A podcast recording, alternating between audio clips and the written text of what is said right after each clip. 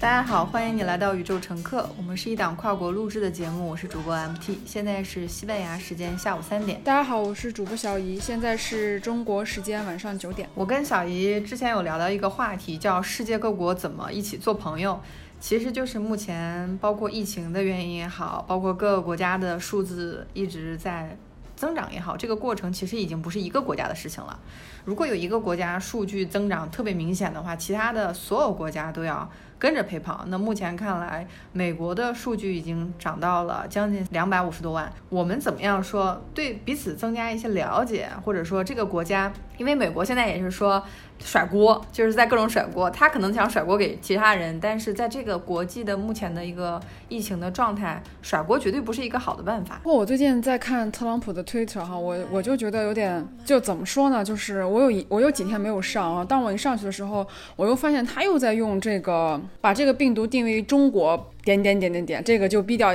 有点好笑，就是他好像一种就是我就这样了，你们爱怎么着就怎么着吧，我就这么着，我就觉得这东西就是你们害的，就有点像耍无赖，不太像一个总统说出来的，这好像就是跟每一个国家的国情不太一样，包括人家可能就是主张言论自由啊，就是这种在这种体制之下，他们有权利去发表任何的意见，然后大家可以吐槽，包括最近像那个侃爷也开始在推特上宣称他要竞选美国总统，我都觉得这个。二零二零年真的太奇妙了，就是我觉得一个说唱歌手，一个娱乐人物，然后他去选择竞选总统，包括伊隆马斯克就是发推特支持他，就这些事情发生在美国，我是觉得一点都不稀奇的，因为我觉得那个国家真的是一个非常有意思吧，这个有意思是要打引号的，就是我觉得是一个很逗的一个国家。我不知道，就是你在看到这些这些数字的时，候，你是怎么感想？因为我现在真的已经不关注疫情了，因为可能在国内这的这个环境里面。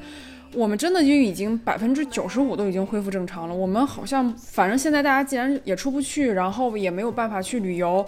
哦，好像大家也不是很关心国外的一些情况。我们可能更关注在国内工作也好，或者生活也好，或者是我们电影院什么时候开门呀？然后什么时候就是有有一些就比如演唱会啊，一些现场的一些活动什么时候能恢复正常？但是你现在还在西班牙，可能你还是在一个比较，呃。比较有这种疫情概念的一个状态，所以你你们现在日常会讨论吗？包括你现在这种情况已经怎样？就是你可以随便出门了吗？出门还需要戴戴口罩吗？哦，我我们这边基本上出门是正常，但是戴口罩的话，还是大家都是已经在戴了。而且我前两天之所以觉得这个问题又开始严重，是我看到一群大爷大妈又开始囤卫生纸了，就是非常多大爷大妈从超市走出来的时候，两个人都提了八卷，这就十六卷。所以我当时是觉得这个信号不太妙啊。即使说在中国，因为跟美国之间的关系，特别是其实就有一个这样国籍的一个限制，我们是希望这两国的人民多增加一些了解。其实现在中美它这个之间的争端，其实已经成功把我们的注意力从日本转移出去了。你像前二三十年，我们。就是好像美国，你看这个名字起的，就它很美嘛。我们就是美利坚合众国，把很好的汉字给到他们，包括英国也是大不列颠，就把很好的汉字都给到他们。好像对日本原来就叫小日本，就是我们给他的汉字也不是很好啊，对他们的态度也不是很好。但你们有感觉吗？就是随着我们跟日本的关系好起来，哎，最近去日本的旅行签证渐渐的放开以后，我们跟美国好像就不太好了。不是说没有绝对的朋友，也没有绝对的敌人，就是我们这个国际关系。但是我觉得在欧洲，它跟美国的关系就非常的近，就是看着美国蹭蹭的往上涨，从一百万到两百万，从两百万现在快到三百万。这个问题其实最开始的时候，如果我在国内的话，我可能的确对它的关注会比较少。但是在欧洲的话，你知道欧洲非常多的，包括剧院，它平常比如说有什么音乐节呀，还有什么，你包括现在夏季要到了，西班牙马上要办音乐节，它有非常多的演员和这个团队，请的都是美国的团队。因为它相当于就是等于说这边就是需要你紧急支援一下，美洲和欧洲的合作一直是很紧密的。现在的话就是欧洲也停了很多给美国这边人他们的签证，就是说你美国这边有放着两百万两三百万的人，你不管，包括总统你都不戴口罩，你这个态度去释放的这个，就是民众会觉得这件事儿就是中国做的不对，他们就不会反思说这就是一个全民的公共的健康措施的一个全球考。那他中国的考试就是高分通过，而且还留下了小抄，告诉你怎么去建方舱医院，告诉你怎么去建那个测的那个亭子，就怎么里面去建，包括这些经验都输出了。但是美国现在的态度就是一方面让人很沮丧，他会说这个东西是。别人的锅，我要去把这个情绪挑起来，就告诉别人是别人的错。但是你想，这个病毒面前，它考验的是你这个国家的公共医疗体系和你这个人员的信息，包括你能不能民众很快的获取到的信息，包括民众能不能达成一致。但是，嗯，我的朋友在纽约，他就跟我说，大家都是上街正常啊。就是公园里面都是躺的，到处都是啊，就是没有人把这个事儿当真。看到英国和美国，他们都有这种传统，就是他们希希望去嘲笑他们的领导者，就是调侃他们，也不是说就嘲笑，反正就是我得跟你开开玩笑。他们觉得，如果我跟你开不了玩笑，那我的这个很大的生活的乐趣就没有了。但是我觉得这个又很奇，很奇怪，就是你选一个领导人，就是你要相信他，你为什么选好他以后又出书去骂他，说他很蠢很笨呢？川普就是这么个情况，就是我们看的所有的渠道都在说，啊，他他就是特别幼稚，像一个大 baby 一样，像个大婴儿一样。可是，那你们为什么还要选他选出来呢？就是我也是一种很迷惑的状态。我有看，就是一些新闻的评论者在说川普这件事情，包括在说欧盟跟中国的这些关系。其实他们当时当时选川普的是时候，是因为川普就是承诺了他们经济上的一些优势，包括一些免税的政策，包括一些经济上可以给他们带来更多的机会。但是疫情发生之后。像川普这种人，他也没有这种之前有有过疫情的这种经验，他所以他可能在处理的时候，可能也是一个类似于像一个商人，或是像一个呃没有经验的人处理一样，所以他会导致现在大家对他很失望，因为好像所有的总统，包括其他总统，一百年之间好像大家都没有去经历过这样的一个全球的疫情。其次就是说，呃，关于就是欧洲跟美国走得很近，最近有在看，就是好像欧盟的新的领导人，好像现在是用德国的一个一个领导人，他有承诺过，他要去跟中。中国建立一个很好的关系，就是欧盟必须要跟中国建立非常好的关系。包括最近那个香港的国安法不是已经颁布了吗？就是你会发现，其实各个国家都会对这个国安法会有一些评价。欧盟的几个国家的评价就是说，我们对这个事情感到很遗憾，但是我们跟中国的关系依旧非常重要，我们依旧不能离开中国这样一个很经济体。包括他们也在承诺说，我们今年年底必须要跟中国去建立一个会议。他们。可以为了这个会议不去参加与美国那个什么 G7 那个峰会，所以通过这些信息，其实你能看出来，欧盟它虽然跟美国很近，但是它也不得不承认，它跟中国的关系，包括中国现在在世界上的关系，未来十年或者未来五十年，中国这个经济体在世界上的一个地位，他们也是有考虑到的。如果说只看眼前这些利益，其实我觉得你是没有办法在未来十年或五十年。去有个更好的发展的，我觉得欧盟的这些国家一定会也考虑到了未来十年以及五十年自身的发展，从而会跟中国去建立一些更多的一些交流，而不是说单独的去只跟美国有一些比较好的交流。包括日本也好，你会发现有的时候日本对我们就是左踩一脚右抱一下，就是他们其实是会有一个非常两面派的做法，就是我你发布什么。什么一些政策，我表我们表示不赞同，或者我们表示很遗憾，但是他有的时候也会表现出一种社交上或者是政治交流上一种非常支持或者非常那种就是那种感觉，就是你会发现，就像人跟人之间的交流，我不赞同你的一些做法，但是我依旧跟你保持做朋友的关系，因为我知道未来的发展需要我们共同努力。嗯，你刚才提到一个欧盟的事情，其实在伦敦在读硕士那一年，每天翻开报纸全都是脱欧。就是它脱欧不像我们说啊脱欧，它是一个词叫 Brexit，那其实你根本就不知道它什么意思。而且它因为英国没有自己独立的互联网的什么一些产品，它用的所有产品都是美国产品，用的 Google 啊，用的 Facebook，用的 Twitter，所以当时美国就把它的数据给爆出来了，说当脱欧那天宣布的时候，广大英国年轻人在网上搜什么？他说什么叫欧盟？叫 What's EU，就去 Google 这个东西，就是很多人都不知道欧盟是什么的情况下，因为很多年轻人也没有投票嘛。像英国这次投票，其实就是大部分是就是五十岁以上的那些居民去投票的。所以说当时说欧盟这个东西，他一直没有强调，他就好像是刚开始我们之前有讲过，欧盟就是一个赚钱俱乐部。就是大家把钢铁集合到一起，我们不要再恶意竞价了。后来加入的国家越来越多，包括嗯西班牙后面也是后面加入的。但你知道罗马尼亚和保加利亚，他们以前都是苏联的卫星国，就是他们以前是属于共产主义阵营的。结果在呃，十三年前，就是二零零七年的时候，突然就是这两个国家加入欧盟了，因为他们有年轻化的人口啊，就是欧盟需要广大的罗马尼亚的人来到欧洲这边做一些薪水比较低的工作，比如说餐饮业或者是城市卫生，就是还有一些工厂之类的，工资不是很高，还有服务业，比如说星巴克里面去做咖啡的，我的呃朋友他经常去，他是一个教授，他就到处问你是从哪儿来的。在英国的星巴克里面打工的人很多都不是英国本地人，很多都是从罗马尼亚和保加利亚来的一些打工的。欧盟的这个体制其实非常有趣，因为欧盟不像是一个国家，它有就是说我可以去要求你这个国家怎么怎么去做，它没有一个，它就是相当于大家合起来一个俱乐部，它跟中国的模式非常不一样。现在欧盟。之间的各个国家经济就是发展也特别不平衡，呃，比较强的就是法国和德国，但是法国和德国这次就是说我们要援助其他的欧洲各国，因为我们不能我们光强，因为我们之前说过，西班牙马德里的地铁是德国的西门子给造的，他就没有说我要反西本，我要反德国，他把我们当什么工业品的倾销国，没有这样的，就是你去出产一些橄榄油，德国的居民消耗西班牙的农产品，但是会给西班牙。就贷款，比如说我可以给你建基础设施，我可以给你建学校，我可以给你建这个高铁，就是他们这些公司都是彼此有合作的。但是目前我前两天看了个新闻，德国跟法国说我们要援助这些就是欧洲的国家，我们怎么援助呢？我们要给他们七千五百个亿的援助计划，其中五百五千个亿就相当于是很大一部分的钱，叫叫什么呢？叫现金补给。我当时心想，这个太没有政治智慧了。你给现金的话，那肯定会拉高当地的通货膨胀。它而且这个东西争议很大。你想，你欧盟里面二十七个国家，包括英英国之前又退脱欧，就是觉得英欧盟没有政治智慧。因为当时英国就是在拉仇恨，就是让大家很讨厌欧盟。他就说欧盟可蠢了，我们每年交的那些会费足以在英国建三一年建三百五十个医院。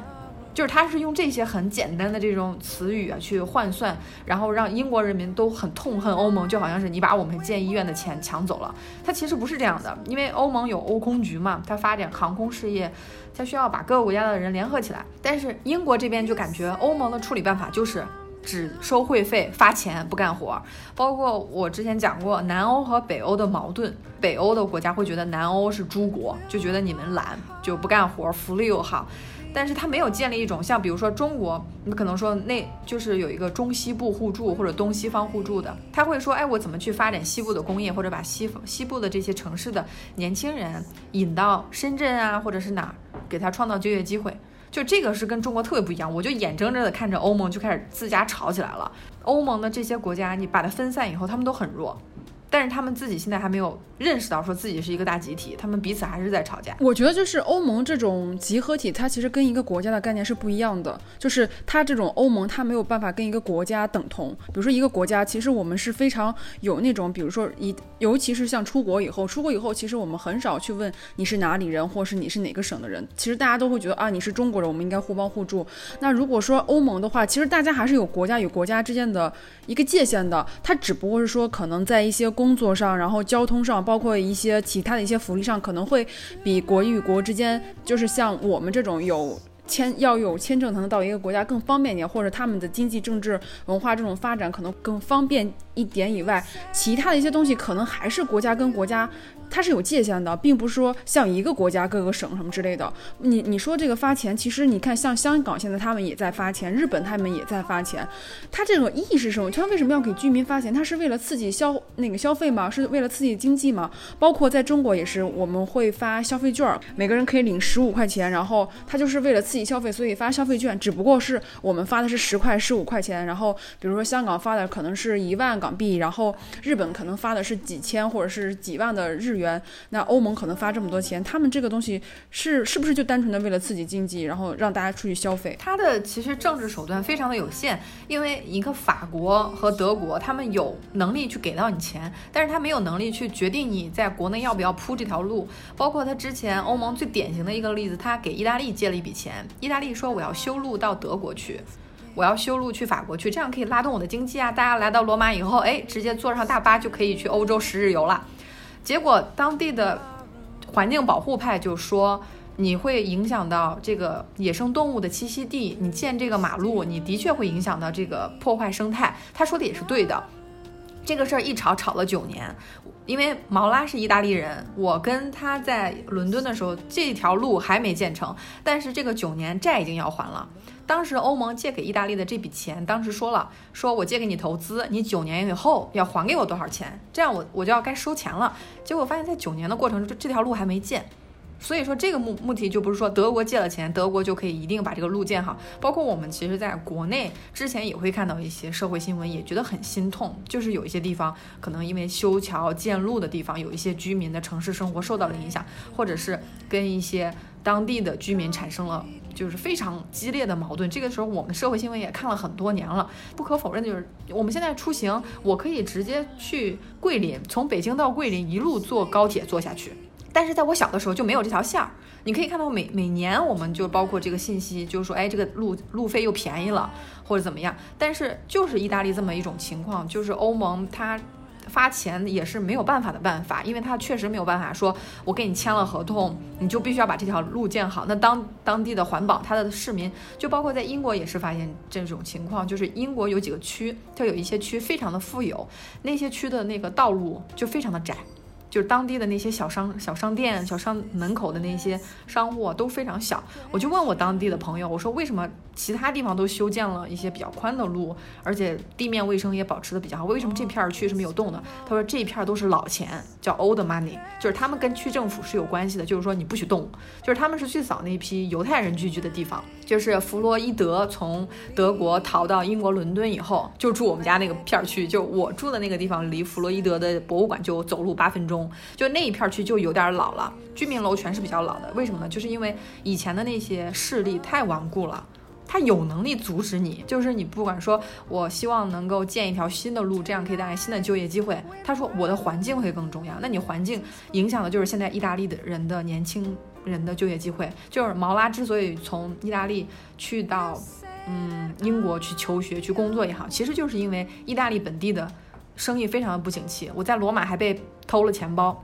一路上人就是感觉就是没有工作，你就坐在公园里面全是那种表演呃音乐的年轻人，就是看了有点心酸。就是罗马是一个非常美丽的城市，但是当地的失业率达到百分之三十，这个对我是有切身影响的，就是我的钱包会被偷啊，就当地没有什么正正儿八经的工作去做了。所以说，欧盟这个问题就是国外的模式，它一直在过去的二三十年说我们这种模式是好的，我们小而美。就是它有它的问题，就是欧盟自己都没有把这个故事讲好。就是我去欧洲的一些学校啊，去参加讲座，他们还在聊说我们要讲故事给大家听，让大家觉得自己是欧洲人。因为现在我去跟大家聊，大家还是觉得我是西班牙人啊，你是法国人，你讲的语言跟我讲的都不一样，他们都没法沟通。虽然说你在学校里面去学它作为第二种、第三种语言，但还是人口那么少，你还讲那么多种语言，这其实就是让大家泡在一个信息的泡泡里。彼此不了解，包括你之前在英国的时候跟毛拉去聊一些西意大利的事情，然后你现在又在西班牙，你身边肯定还有很多西班牙的一些年轻人，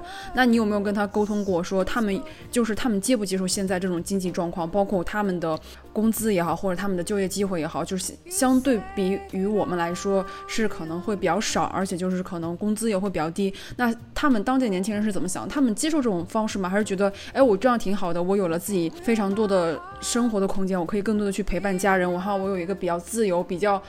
悠闲的一个生活状态。他们喜欢这样吗？还是说他们就喜喜欢挑战，像我们一样想接受高薪的工作，然后有一个更好或者是一个但是加班非常多的一个工作状态？他们是怎么想的？当地的年轻人是怎么想的？我还真的跟几个西班牙的同学前两天聚了一下，就是说，哎，可以公开出去聚了，我们就出去聚了一下。结果我们坐在一个长椅的时候，他就给我抵在那个椅子下面指了几个小小那种塑料袋，就小小的。他说：“你知道这是什么？”我说：“不知道。”他说：“这是装毒品的袋子。”我说：“不是吧？”他说：“是这样的。”他说：“你看，我们现在有百分之三十到百分之四十的失业率，那很多年轻人他可能就加入了一些不良的群体，他会有一些毒品的问题。嗯，包括我之前跟你讨论过，说为什么疫情期间不允许很多人在家创业，就是因为他的官僚体系特别的繁琐。”它不鼓励年轻人创业，它是一个老年人文化，包括欧洲的老龄化，市场上它没有这么多人需求。比如说我们国内随随便便一个团购的产品，一个呃快递的产品，它可能说分分钟就有风投了，分分钟就能够上市或者怎么过了几年有上市，这边的市场就没有那么大，而且西班牙。本地人，我跟他聊，包括土耳其现在想要加入欧盟，我们之前有聊过，土耳其一加入欧盟，就会有大量的年轻人加入到欧盟，他们对此很反对，他们说我们本来工作就不多，我们为什么要接受土耳其人来呢？但是他没有想过一个问题，土耳其来西班牙，第一件事干什么呢？肯定是学西班牙语啊。所有当地找不到年轻人的，你可以瞬间变成西班牙语老师，你可以去。教给他怎么去做培训，而且随着大量的外国人来到这边以后，你可以去帮他怎么去做当地的居留证的申请，你可以去开中介公司，你去可以当法律顾问，你会有非常多的就业机会出现的。但是当地的年轻人就是说不，我们是天主教的西班牙人，我们跟信穆斯林教的，呃伊斯兰教他们那个穆土耳其人不是一样的，我们无法生活在一起。他就是一方面对自己的经济的现状非常难以。接受就是他会注意到社会中不太好的地方，比如说长椅下面的毒品袋子，这个我在中国一直都没有见过，但是在这边真的是走在路上就可以闻到大麻味儿，而且大麻虽然是违法的，但警察不会抓你。首先就是警察的工资也不够用，他也不想去招惹什么样的人，而且还有一个就是当地的毒品团伙也有的是给警察送了钱的，就是睁一只眼闭一只眼就好了。所以这个目目前就是一样一个死结的一个状态。而且西班牙最重要的问题是，他还没有跟欧盟一条心，就不是说欧盟说什么就是什么了。西班牙还有自己的强烈的民族自豪感，觉得我们是拉丁裔、北欧裔，对吧？你看他们的民族啊，就是昂昂格鲁萨克逊民族和这个拉丁裔，你发现，就我觉得这现在有必要强调这个分歧吗？就我们这一期主要是讲全球怎么做好朋友，你会发现其实不用很多人去聊这个问题。因为什么呢？因为说哪哪哪打仗了，这个报纸才卖得好。其实之前的这些媒体啊，包括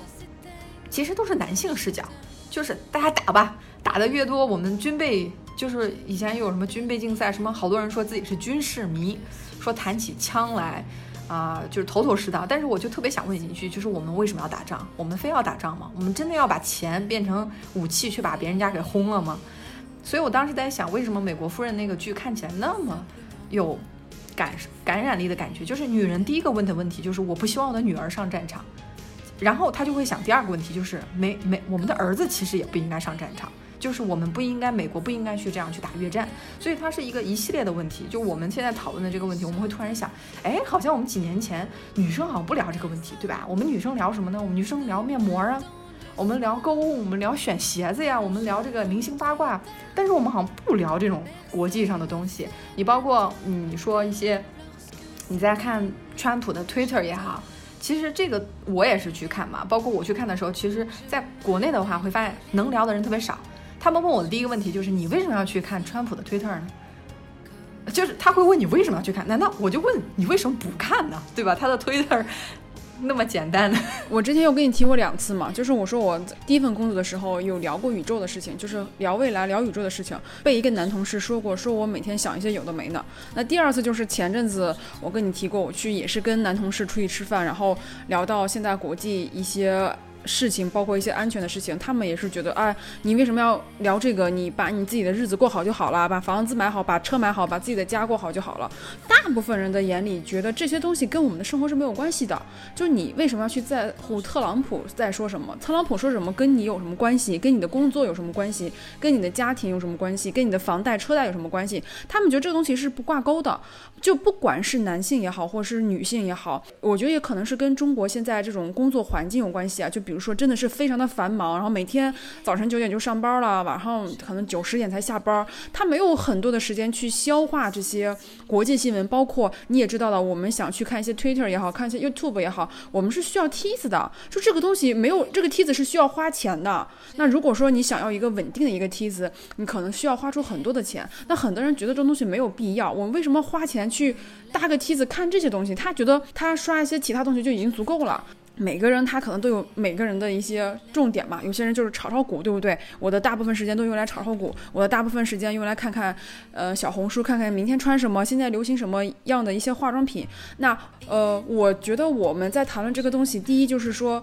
我们学的这个专业，或者说我们个人的一些爱好，包括我有想过，我之前很小的时候就喜欢跟我爸爸坐在他们大人的这种饭桌旁边听他们讲这些时事政治，我是从小就爱听的。因为当时我爸爸就说：“哎，你小姑娘就不要听这些东西，因为我我不仅会听，我还会参与。我老问，我老问为什么。但是你知道，就是在一帮中中年男性在聊这些时事政治的时候，一个小女孩去问他们为什么时候，其实是有打断他们的谈话的。我爸就说：呃，你不要老问为什么。但是有些叔叔他听到我去问这东西，他会给我讲解。我就是一个就是从小就喜欢听这些时事政治的，虽然说我也不是特别懂，但是我就对东西就充满了充满了好奇，因为我觉得再去听别人的观念，包括你川普的这些言论呀，包括美国这些明星的一些言论，包括像欧盟现在他们既可以说我对这个东西很遗很遗憾很失望，但是我依旧要跟你保持一个很好的关系。其实你就会发现。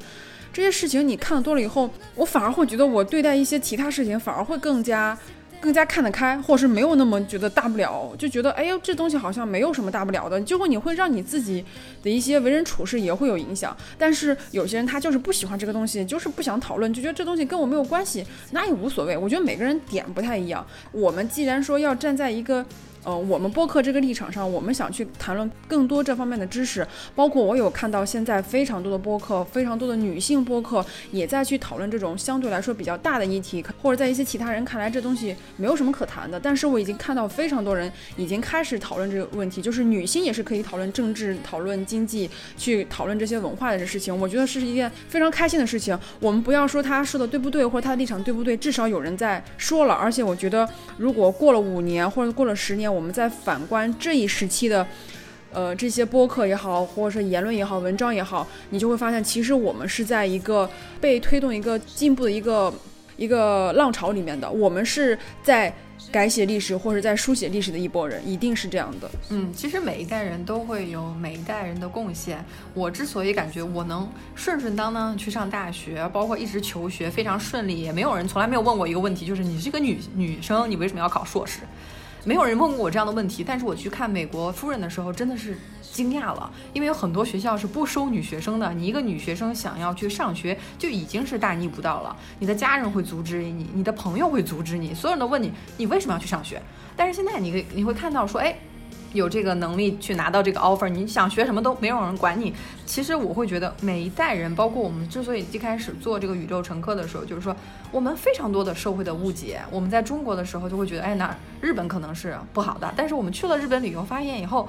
日本它作为一个亚洲的文化圈，它保留了非常多中国的文化，包括中国的传统。我们去了以后也发现挺亲切的，就发现。之前所受的教育好像有点太片面了，而且确实也是，你包括来到英国伦敦以后，你会发现，哎，英国伦敦不像我们说的什么大英殖民，它殖民这点东西是真的，它打鸦片战争这事儿也是真的，但你真的是架不住英国现在到全球去大英博物馆去借展，去借自己的展品给对方，他的确偷了埃及很多东西，他也偷了中国很多东西，这个都是板上钉钉的事情。但是我带你去大英博物馆，你会发现那么。就是八百万件藏品的这么一个博物馆，真的是举世无双。它虽然很多东西都是偷的，但你责怪不了人家，就是人家标码标的很清晰啊，打扫也打扫的很勤，呃，包括玻璃架子做的也很好，保安啊设施，包括整个流程设计的都比较好。包括现在为什么很多人去选择去英国和美国去留学去学这种科技，真的是你自己。埋头把别人都发明过的东西重新再研究一遍，的确是收益比较低的。收益比较高的就是派出去学生。所以我们的节目也是鼓励大家能够使用亲身经历去理解一件一个事情的一个国家的，最好是依赖于亲身经验。但如果说亲身经历，比如说时代有限，比如说我们现在没办法跟莎士比亚唠唠嗑，但是你可以去下载一个他的电子书去看啊。那我们以前的作者也是，他写完书以后，他要去跟。出版社去联系，出版社还要再去跟印刷工厂联系，工厂联系完以后还要用大卡车运到书店再进行售卖，售卖到我们的终端这种用户的手里，可能它就停了，因为我们不看，家人可能看一看，但是可能就十个人能看到这些书，每一本书它的范围就十本书，但是我现在在想，Kindle 已经在出了一个线上自出版的一个业务。你可以作者直接去联系，它是一个 AI 去给你服务，就是告诉你这个封面怎么设计，包括你的内容怎么去调节。你可以直接上架一个电子书，选择跟亚马逊百分之五十到百分之五十分成。就这个，我是感觉信息的发布是越来越快了。包括我现在在 YouTube 上看那些视频，它是上个月才发布的，它是关于怎么去学西班牙语的这么一个视频。这个事情是我之前都不知道的，所以说我们有非常多的人在做这样的事情，而且我真的觉得信息传播的越来越快，我们才会少一些争端。就好像刚才问了一个问题，就是女生去谈论战争的，可能说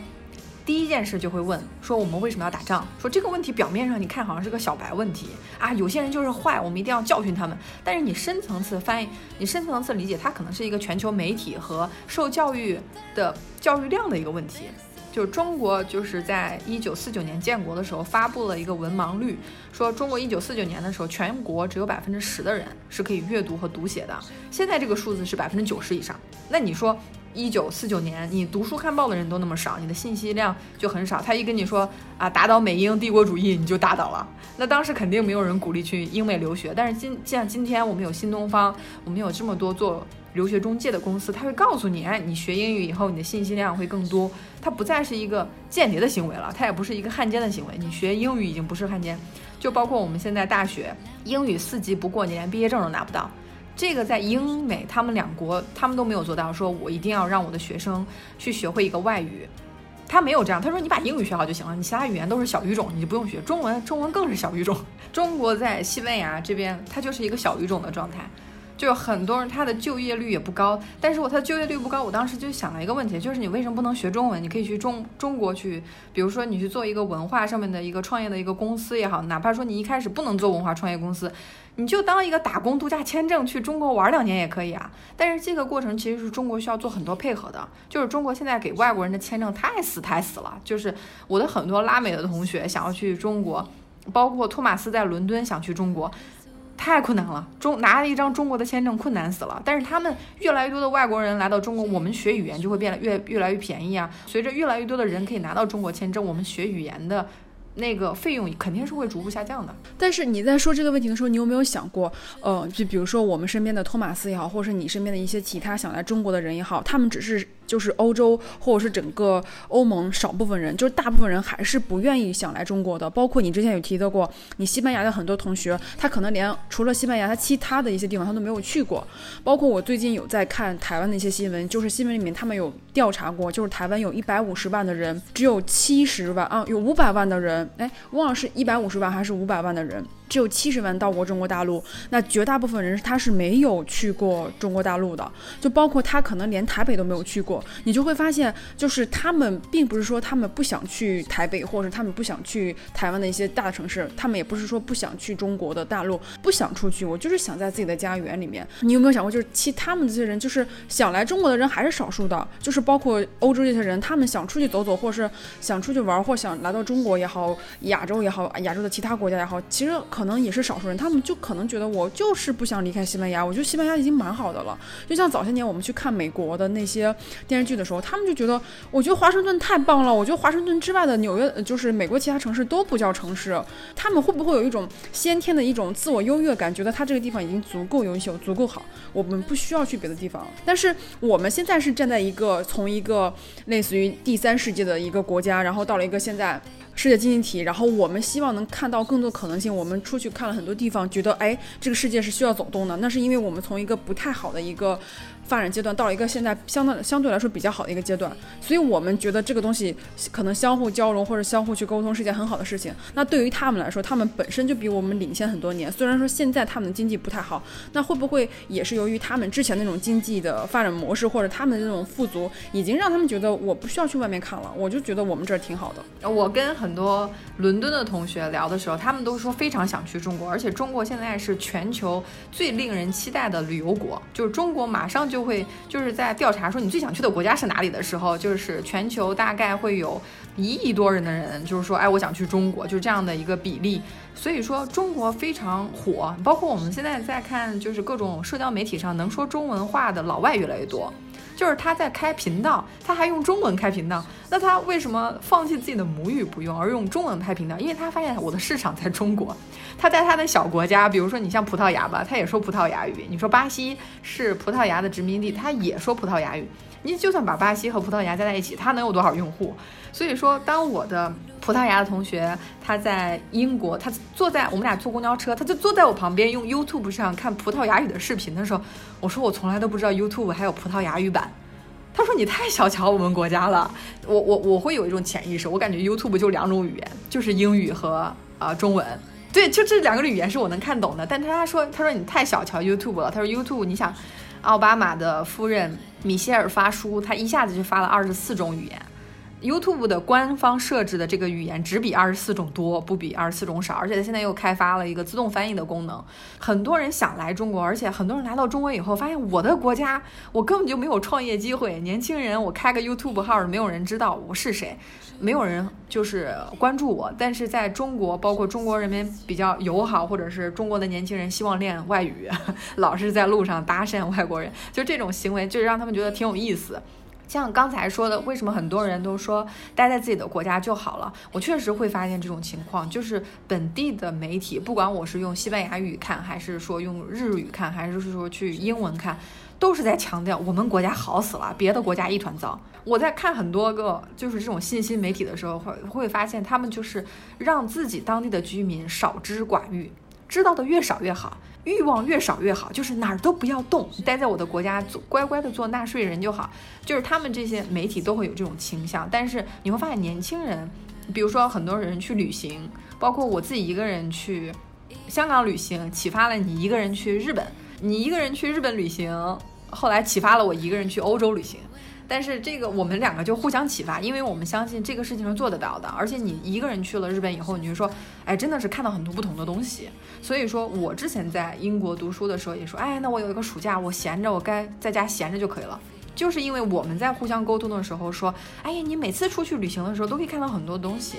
所以才会让我们说，哎，有我们不是说一开始就爱上旅行的。我可能二十岁之前都没有护照。那现在可能说年纪小一点，他可能会有护照，但是你二十岁之前，你可能说还有一件非常重要的事情，就是高考，你可能出去旅行的时时机也不是特别多，可能说我们真正的开展个人的生活，可能是要到二十四岁以后了，就是有一点工作基础，有一点金钱的积累，有一些包括社交啊朋友的信息量的注入，你才会有一点点成长。所以我觉得二十岁以前的人生，你顶多是在准备。你很多正儿八经的人生的经验是在二十三四岁以后才开始逐渐积累，所以说我们为什么说做宇宙乘客这个东西，我们就是要看到说目前国际上有哪些问题，就是国际仇恨这个问题，国际仇恨这个问题，我觉得还是遗留的冷后冷战后遗产物，就是特别没有政治智慧的一个问题，他就觉得大家没法做朋友，就除非打一架。不打一架吧，就冷战，就是不跟你说话了。但是我其实觉得女性在沟通、在理解、在互相交换信息方面有一种天然的属性，就是说的不好听点叫八卦能力特别强，说的好听一点就是同理心很好。听了女性播客他们的节目，会让我觉得很有启发，就是因为他们思考的方方向是跟以前那种特别刻板印象，说天主教和穆斯林教无法共荣，这个我就不认可。我觉得大家信什么教无所谓，你想信什么信什么，但是我们不要打架啊。包括在西班牙，其实就给我这种感觉，就是西班牙，你知道这边的女性可能都是穿吊带儿啊，可能都比较拉丁美洲嘛，比较拉丁文化比较豪放啊，穿吊带儿，穿小背心。但她旁边路过一个穆斯林的黑纱罩脸的，他们彼此看都不看一眼，就就不觉得你很奇怪或我很奇怪，我就远远的看着他们两个，我觉得他们两个都很奇怪。就一个是就是穿那种很暴露的小短裤，就是可能太短了，我觉得啊，就是可能小背心儿。一个把全身都围上，戴着面纱，牵着儿子的手，稳稳的走在路上。当这两对夫妻就是交交错的时候，他们之间没有任何的火花。但是我在西班牙看到一种可能性，就是不同的民族的人是可以居住居住在一起的。我们再去想，比如说出国旅游也好，或者出去留学也好，或者是去看看更外面的世界，其实我觉得是有一部分是因为我们在书中或是在一些视频里有看到过，就是说的确国外的发展，不管是文化也好，经济也好，或是一些其他的一些产业，的确是优于我们的。就是比如说，我现我最近在看一些关于就是平面设计的书，我就会发现，不管是我现在在用的一些网。网格的设计，还是说我现在在用的一些字体，大概都是二战以后，然后欧洲那边的设计师去定义的、去规定的。就是我到现在，我们还在依然运用这个这个审美也好，或者依依然在用这个字体也好，你就会发现，它的确是由于我们。就是优于我们很多年的，我们去到另外一个国家是在享受他们这么多年发展一个结果，因为我们现在没有办法在自己的国内去尝受这个果实嘛，对不对？我们需要去别的国家可以直接品尝到这个果实。那在品尝这个过程中，你就会能够得到一种愉悦感。比如说去纽约的时候，你就真的能够感受到从小我们看那些美剧那些场景，就真实的放在你的身边。比如说我们去英国的时候。我们去那个那个福尔摩斯他那个拍摄地，你就会发现，哦，我只有到了英国以后，我再去看那个剧的时候，我才知道这条街道或者这个场景给我带来的那种感受是完全不一样的。就包括我们提到大英博物馆，在英国的时候，其实我是经常去大英博物馆的，虽然说每次去可能待的时间不是很长，但是我是非常开心站在那里。英国那个大英博物馆，它就是一个环形的，它所有的以州为那个展览单位，你可以很清楚的知道你现在在看哪个州，你看完中国，看完亚洲，再看非洲，看完非洲再看南美，其实你是一个很清楚的。我觉得大英博物馆真的是地球上最好一个博物馆。它为什么免费？是因为它这些东西本身就是抢来的，它真的是没有脸面再去向大家收钱嘛？这就是人类，人类全人类的一个一个瑰宝或者一个收藏品，它其实是没有资格去收钱，但是它又能够很好去把。这些东西保存，然后给大家看，然后让大家从从里面能够吸取到自己的一些养分也好，或知识也好，我觉得这个东西就是都是很伟大的。我们去鼓励大家出国，或者鼓励大家旅行也好，学也好，并不是说让你去。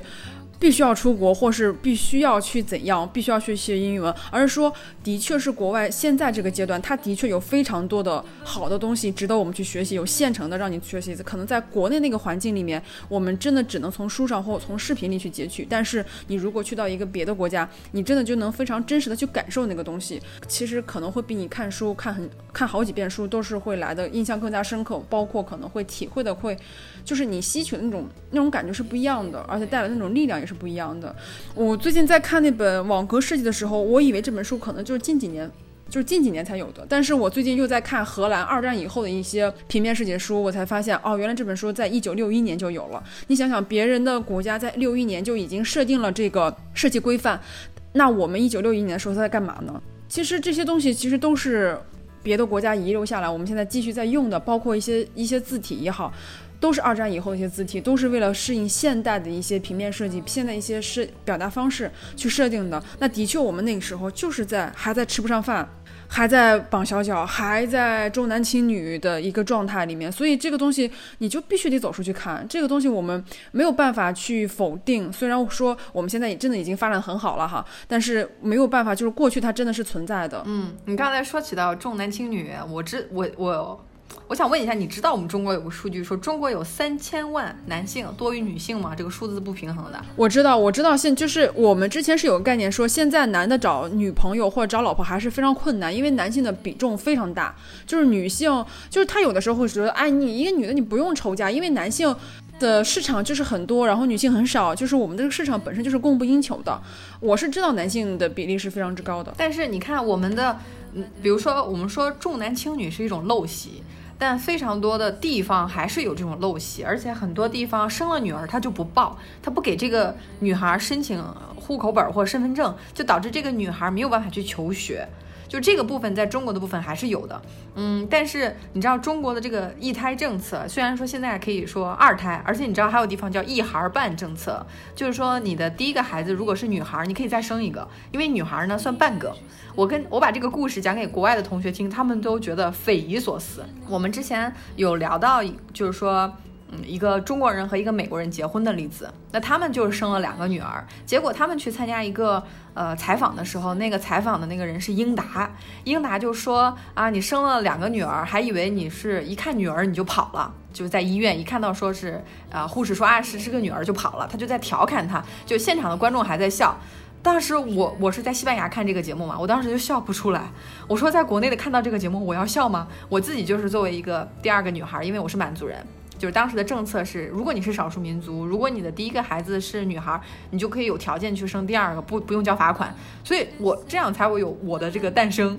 当一个英达是作为一个国内的一线的主持人，他去这样问一个中美结合的家庭的时候，那个美国人他当时就笑不出来。就是他在中国住了二十年，他知道这个梗在哪里，但他没有笑出来。我当时就感觉，就是为什么中国会觉得拿女孩开玩笑还是一件比较正常的事情。就是这个东西，你你去跟一个外国人讲，或者是即使我现在在外国居住，你再跟我讲的时候，我会觉得你这个笑话一点都不好笑啊！请你不要再讲这样劣质的笑话了，好不好？就是不要拿女生开玩笑。嗯，就是在日常生活中，包括我们上次有聊到说端茶递水这个事情。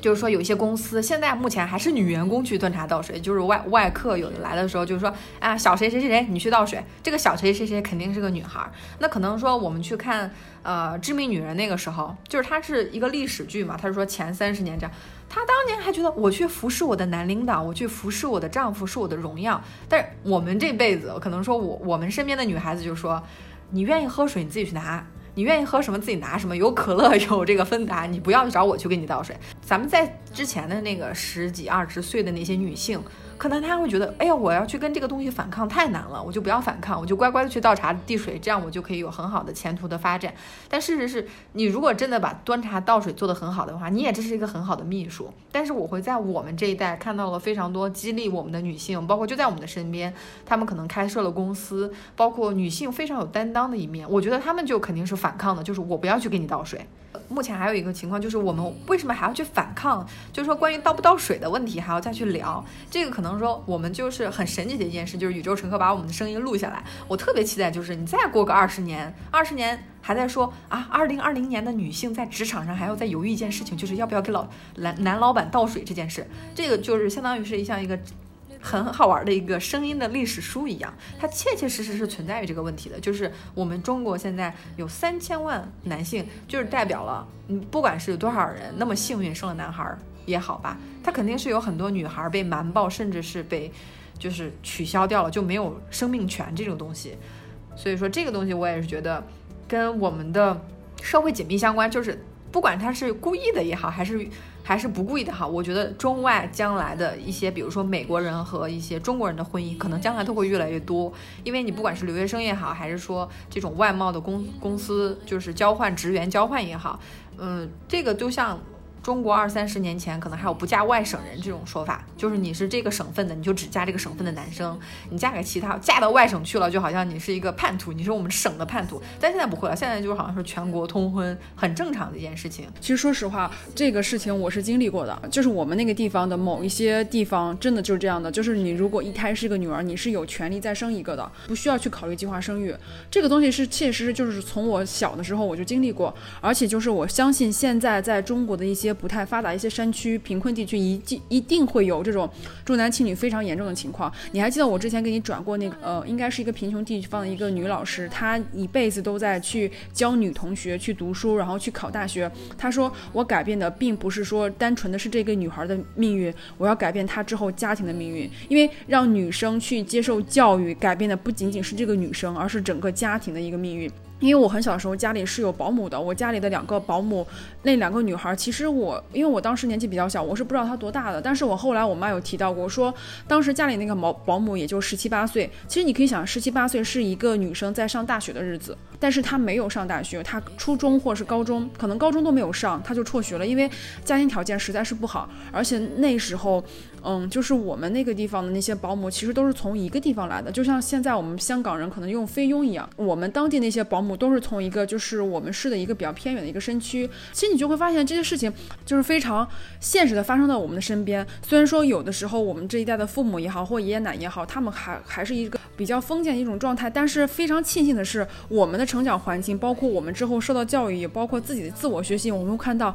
我们这一代人已经跟我们父母那一代。其实有点脱离了，就是我们不再是他一个复制品，或者是我们跟他的关系可能是完全处在两个社会状态了。可能有一部分是得益于中国的一个快速发展，包括就是一些信息大量的进入嘛。所以就是我们这一代其实能够看到，比父母那代可能又会有更多的一些政治正确的一些观点，就不再是之前那个。我觉得我们现在嗯国与国之间，或者是说州与州之间之间有一些矛盾，是因为的确可能地球太安全了，我们没有外来星球，或者没有像。像呃电影演的那种，比如说外来生物的侵入啊，包括外星人的侵入，让我们可以让整个地球人团结起来，那就可能是地球太安逸了。所以说这个是教育的优势，其实是呃培根他说知识就是量力量嘛，他是把教育单独独立作为一个学科的。你想在培根之前的那个时代，你可能说去学学炼铁。打家具啊，去做一些小买卖，可能学一些商，学一个律律法，这些是专业。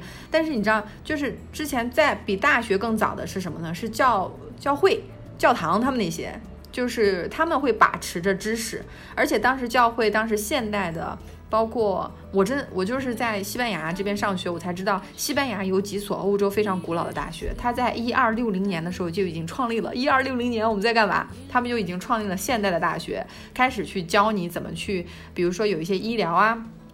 或者是法律。他当时说了一个事情，就是包括教会有两个学科不让现代的这个大学去创立，一个是医学，一个就是法学，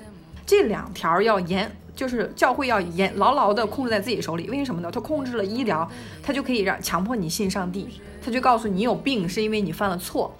他就掌握最终解释权嘛，啊，就是这个现代的大学开始去跟这个教会去争抢，说我一定要去立法，因为什么呢？因为有了私有财产以后，我就可以跟国王做对抗了。因为以前国王跟教会就是联合在一起了，就君权神授，我领导你是因为上帝给我夜里送消息了啊，这个我有这个上帝的快线，你没有，所以我要管理你。但是你看。现在的大学，它就会去不断的去产生一些新的词语，包括二零零六年，包括美国的哈佛的一个教授，他出了一本书叫《信息茧房》，茧是就是作茧自缚的那个茧，房子就是房子的房。他就说，我们现在的互联网信息就是每一代人哎去去接受信息的，他就只看自己想看的，只听自己想听的，他就把自己束缚在一个信息的茧房里面。就这个跟传统的大学它是一样的，就是。以前的大学只能教教会让他去教的那些内容，但是他慢慢的、慢慢的就会发展出一些新的词汇，就会给到现代人一些力量。所以说，像刚才你说的，呃，我们有这么多国家，就是我们地球过得特别安逸，包括欧盟现在还没有统没有统一，不能说它叫统一，就没有就是全心合力。现在就是欧盟自己的那些战略分析家就说，他说欧盟在二零二零年是有可能变成一个很强大的地方的，其中的原因就是脱欧，因为他们一脱欧。才会让我们去自问，我们谁是欧啊，对吧？如果说英国想要脱欧的话，那就是谁是欧盟呢？他说，就是因为英国脱欧，相当于把整个这个欧洲的其他二十六个国家给给摇醒了。就是你这些笨猪们，我不愿意跟你同流合污，我要脱欧，才一下子让欧洲的这些国家说，哦，原来我们是都是欧洲啊，原来我们跟英国不是一家子呀。那我们是谁呢？我们的。呃，核心价值观是什么呢？或者是我们的理念是什么？我们怎么去跟中国去打交道呢？欧盟就是他一直就对那个苏联呐、俄罗斯那边怕怕的，呃，他他就是很怕，但是他一直就是在呃悄悄摸摸的跟罗马尼亚和保加利亚说，你们来加入我欧盟好不好？他现在包括在拉扯那个土耳其，土耳其很想进，但是欧盟说，哎呀。就德国还在绷着呢。德国说，呃，你要是人口少一点，像罗马尼亚和保加利亚这样，我就让你进来了。但是你人口那么多，你的人口国家跟我的人口一样，都是八千万嘛。他就你一进来以后，我的投票或者是我的这个话语权就变弱了。所以他还在还在绷着。就是欧洲既想要土耳其的年轻的这些资源，而且又想要去德国，肯定想要人家的市场，而且肯定很想要土耳其的人来德国打工做呃廉价劳动力，帮。德国去出现在他们的养老金的系统嘛，因为他们德国的有老龄化的问题嘛，但他还在搂着，他说我不要让你加入欧盟好不好？我让你叫特殊战略合作伙伴，就是我们是朋友，但是不是家人。其实你看这个就是很也有点像公司那种小集体一样，就是我必须要找到一个团体，然后我们这个团体在这个公司里面才能获得一个更好的利益，或是遇到问题以后我们可以协力的解决。你如果是一个单薄的一个人，可能你的力量就很薄弱；但是你如果是一个小集体、小团体，那出了事情的时候，至少你有盟友跟你集合。哎，我想问一下，现在欧盟里面是不是德国算老大？就是很多的一些话语权或者是决定权在德国人的手里面，或。是不是这个样子？德法两家是老大，嗯，怪不得。但是他们现在依旧非常的想跟中国合作，就是网络上已经有在说，已经进入后特朗普时期了。就是现在欧盟不想跟特朗普有任何的交流，因为可能特朗普就不是下一任的一些领导，那我就没有必要去跟你进行交流，我也没有必要去跟你谈判一些条件，因为你马上就要下台了。就是现在进入了一种后特朗普时期，我我还挺期待 十一月大选的，看看这个到底这个东西到底能不能反转，到底是拜登还是特朗普？我觉得不管是拜。拜登还是特朗普，虽然都不会对中美关系有一个很大的促进吧，但是我觉得还是觉得，哎，这个事情可以值得一看，因为它还是会影响到中国，包括去跟欧盟的关系，或者跟美国的关系，包括跟其他世界各国的一些关系。你刚才说的特朗普，其实就是欧盟在二零二零年突然意识到自己是个欧盟，第一个原因就是脱欧，就是英国不想跟他玩，他才会说，那到我到底是谁呢？你不想跟我玩了。第二个原因是普京，就是有一个中亚的问题。第三个原因就是特朗普，其实特朗普。就是有可能是变相的促进欧盟团结的一个外部力量，因为特朗普说了一句非常有水平的说，一有一句有水平的话，他说你欧盟的合法性都都不一定。他说如果欧盟没有办法解决这个烂摊子的话，如果欧盟不能有效的团结欧盟的经济体制，他说了一句话，他说欧盟应该解散。当时他把这句话以后，你想整个那边布鲁塞尔的办公室的几百号人就全部惊讶了，他们突然发现自己。在一个空中楼阁工作，就是欧盟的合法性是建立于他之前的钢铁联合厂嘛，就大家一起赚赚钱。但是欧盟当时设计的时候，他就没有说我没有要你的立法权，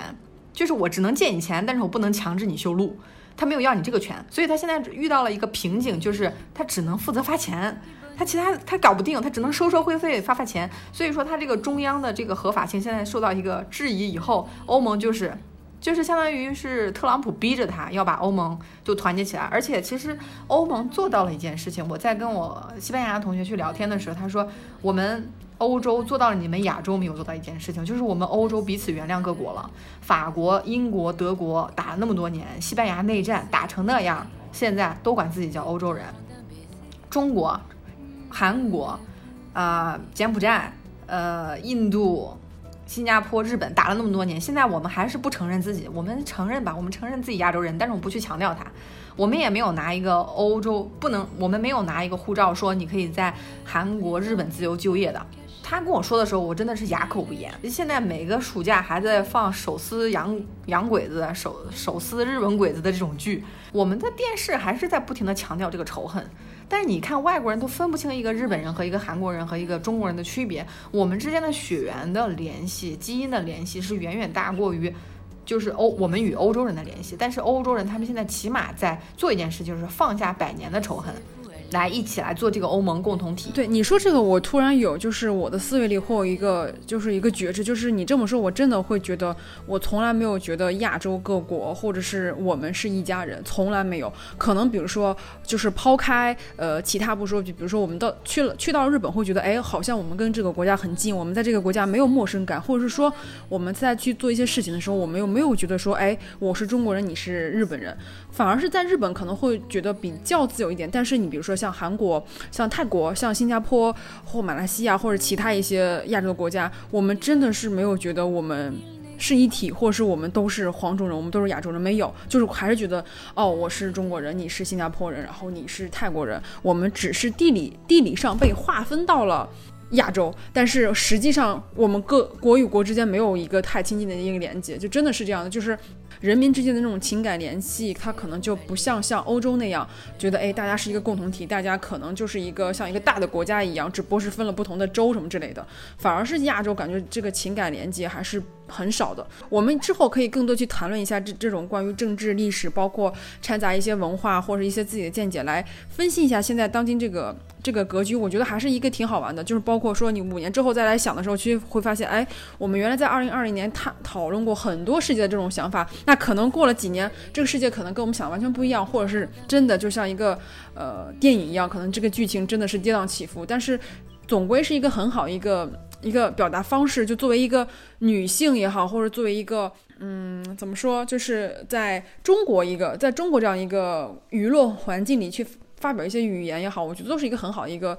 一个点吧，就是我还是希望大家以后可以多聊一些这些这些政治经济文化，就是表达一下自己的观点。嗯，是的，特别是包括我们不管是鼓励女性去读书也好，去鼓励。男女都去学英语也好，其实这个就是我之所以去学英语，也是因为周周围有很多人学了英语，他说啊，这个英语确实挺好用的，包括他会在跟我聊你怎么去背单词啊，你怎么样去了解，就是因为我身边有很多这样的人，他才会给我很多的信心。其实，包括我们今天聊的主题就是世界怎么样才能做好朋友呢？其实就是从我们个人出发，每个人去多学一点点，这样将来你才会不会说我见到日本人我没有办法跟他沟通，而是说我去跟他聊了以后，发现日本女孩跟我们没有差别。我之前就是经常去一家呃农场去买菜，然后他的女儿其实现在在上初中，他有的时候就会问我说啊，你看你现在在做这个设计师的工作，你有没有一些经验分，就是给到我说你他他意思就是说，你看我也没有什么文化，我不知道怎么去教我的女儿，但是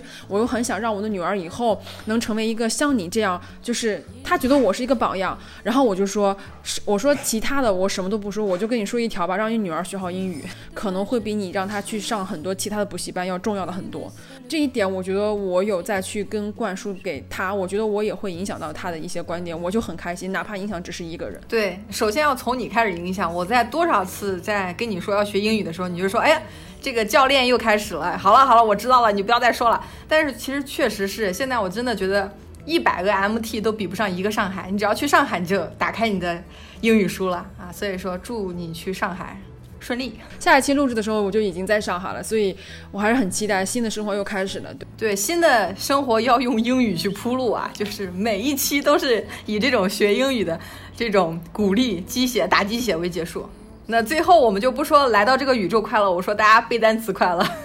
对，大家背单词快乐。好，今天就先聊到这里了，我们下期再见喽。好，再见。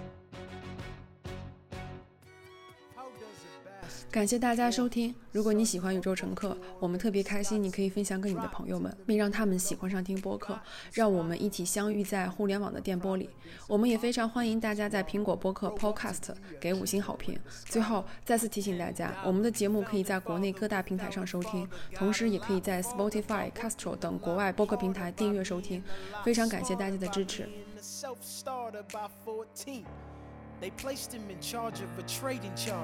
And every day while slaves were being slaughtered and carted away across the waves, he struggled and kept his guard up. Inside, he was longing for something to be a part of. The brother was ready to beg, steal, borrow, or barter. Then a hurricane came devastation reigned. on man saw his future drip, dripping down the drain. Put a pencil to his temple, connected it to his brain, and he wrote his first refrain, a testament to his pain. Well, the word got around, they said this kid is insane, man. Took up a collection just to send him to the mainland. Get your education, don't forget from whence you came, and the world's gonna know your name. What's your name, man? Alexander Hamilton. My name is Alexander Hamilton, and there's a million things I haven't done. But just you wait, just you wait. When he was ten, his father split, full of it, debt ridden. Two years later, see Alex and his mother bedridden, half dead, sitting in their own sick, the scent thick. And Alex got better, but his mother. Moved in with a cousin, the cousin committed suicide. Left him with nothing but ruined pride. Something new inside a voice saying, Alex, you gotta fend for yourself. He started retreating and reading every treatise on the shelf. There would have been nothing left to do for someone less astute. He would have been dead and destitute without a cent or restitution. Started working, clerking for his late mother's landlord. Trading sugar cane and rum and all the things